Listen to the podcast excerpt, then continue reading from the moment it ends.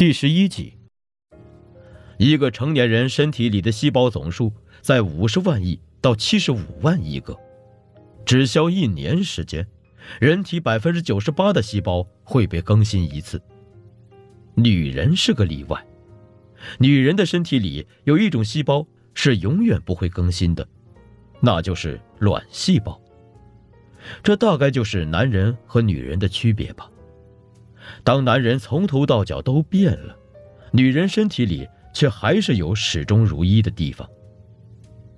七年，七年前认识的那个周洋，他身上的每一个细胞都已经死亡了，而他现在寻找的这个周洋，还是七年前那个周洋吗？顾惜心里有个声音在告诉他：“不，不是了。”可是这个周洋。如果不是那个周洋，又是谁呢？你们咋找到这儿的？老板娘的声音把顾惜从纷乱的思绪中拉回了现实。他此时此刻在这里，在中国西北一个鸟不拉屎的高原小镇上，试图从险象环生的戈壁和黄沙中大海捞针一般，找到一个故意离家出走的人，解决自己那更险象环生的婚姻问题。你们咋找到这儿的？老板娘笑吟吟的又问了一遍。大盹儿答：“追踪手机定位。”哦，对了，上午打扫房间时捡到了个……呃，老赵，老赵。老板娘话说了半截，一拍双手，转身往厨房方向喊：“啥吧？”厨房传来一个惊雷般的声音。你捡的那个放哪儿了？人家屋头来人了。一个圆脸的汉子从厨房的小门钻了过来，伸手在裤兜里掏了一阵，递给老板娘一部手机，又嘟嘟囔囔的从小门钻回了厨房。老板娘把手机拍到顾北手里，解锁。顾北一头雾水。老板娘说：“那个人在我这儿住了两天，登记的名字叫王子轩。”但除了他没别人，是三十来岁，瘦高个了。你要是能解开锁，就证明他是你们要找的人，这手机就还给你们。我也做成一桩拾金不昧、物归原主的美事。顾惜突然扑哧一声笑了出来，扭头看了一眼大盹儿。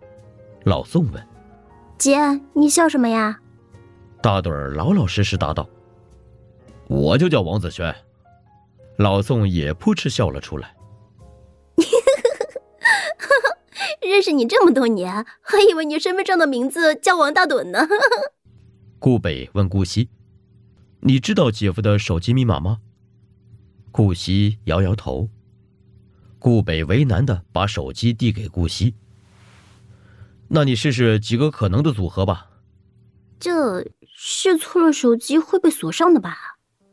老宋说：“万一锁个一百年，那姐夫不就成千古之谜了吗？”顾北瞪了老宋一眼，老宋不甘示弱的给瞪了回去。顾北，你的手机密码没换吧？拿过来我看看。顾北一下子歇菜了。呃，还是关心关心眼前这手机怎么打开吧。老宋不依不饶。现在最棘手的问题就是姐不知道姐夫的手机密码，所以你赶紧的，手机拿来。两人磨嘴皮子的当儿，大盹说。要不咱们明天找个地儿刷个机？刷机会丢失手机里存储的照片和视频，那是我们找周阳的线索。他思忖一番，从顾北手上拿过了手机。手机刚到他手上，屏幕就亮了。哎呦，高级货！我一把就解锁了。老板娘弯下腰看了一眼，我这人说到做到，手机归你们了。他转身钻过通往厨房的小门。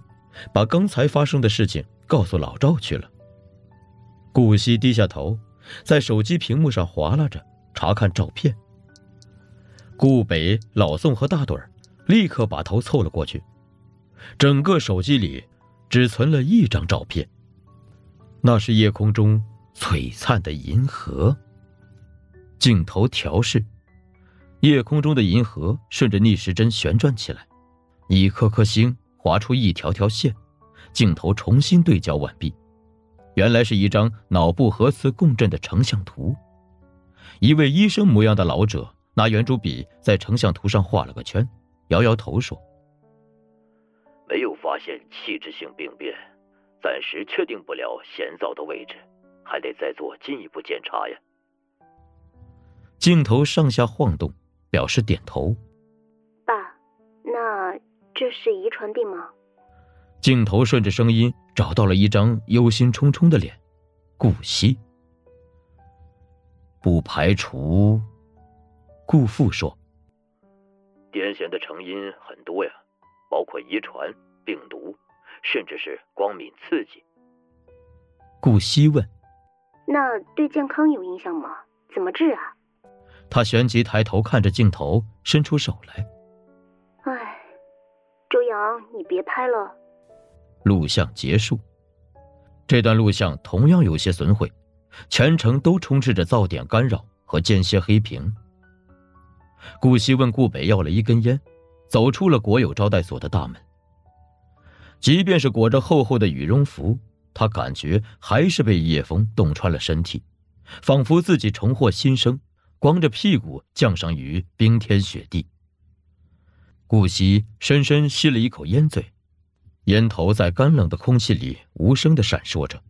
他吐出了一口白烟，烟雾变换着形状，朝着他头顶的星空飘去。顾惜抬头，不经意间就看到了苍穹如瀑，星辰如钻。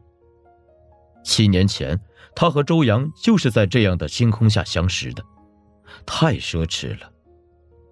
古希心里冒出了一个声音，他轻轻笑了一下，不明白自己是在说什么太奢侈了，是这样纯净璀璨的夜空奢侈呢，还是人生中得一人心是奢望？招待所的门在他身后吱呀打开，一道温暖的黄色光柱照着顾惜的背影，在他身前投下了斜斜的剪影。门很快又关上了，黄色的光柱和地上的影子也随之消失不见。顾北走到顾惜身旁，搓了搓手：“进去吧。”顾北说。俯视镜头，沙滩，白浪带着泡沫冲上沙滩，又哗啦啦退回大海。镜头抬起，一轮赤红的太阳悬在海平面上。顾惜话外音：“我悄悄来漳州了，这里是周阳老家，我就是想看看他长大的地方。”镜头朝着天空反复对焦，火烧似的晚霞。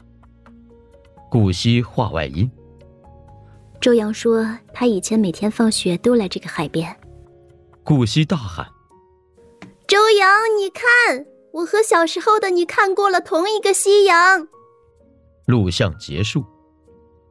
顾惜点点头，在近旁的一棵钻天杨的树干上摁灭了烟头。他跟在顾北身后往回走，突然扭头看了看夜空，问：“你说今天的我和昨天的周阳是不是看过了同一片星空？”顾北转过身来，若有所思的问：“你说什么？”“没什么。”“你说星空？”顾北突然有些激动，转身一把推开门，朝屋子里的人喊：“我有办法了，找到周阳的线索，我想到了。”顾惜跟在顾北身后，一路小跑进了招待所，四个人重新在饭桌前坐下。顾北让顾惜把周阳的手机重新解锁，打开了那张星空图，他拿右手食指和拇指不停的在屏幕上划拉着。星空图被不停的放大。顾北举起手机，指着屏幕问另外三个人：“你们看出来了吗？”“看出来什么啊？”老宋问。“哎呀，顾北，你快说吧，别卖关子了。”“大盹儿，你能查到这张星空图是在哪儿拍的吗？”顾北扭头问大盹儿。“哎，我试试。”大盹儿说着，掏出手机忙活起来。行啊，大盹儿，黑客呀！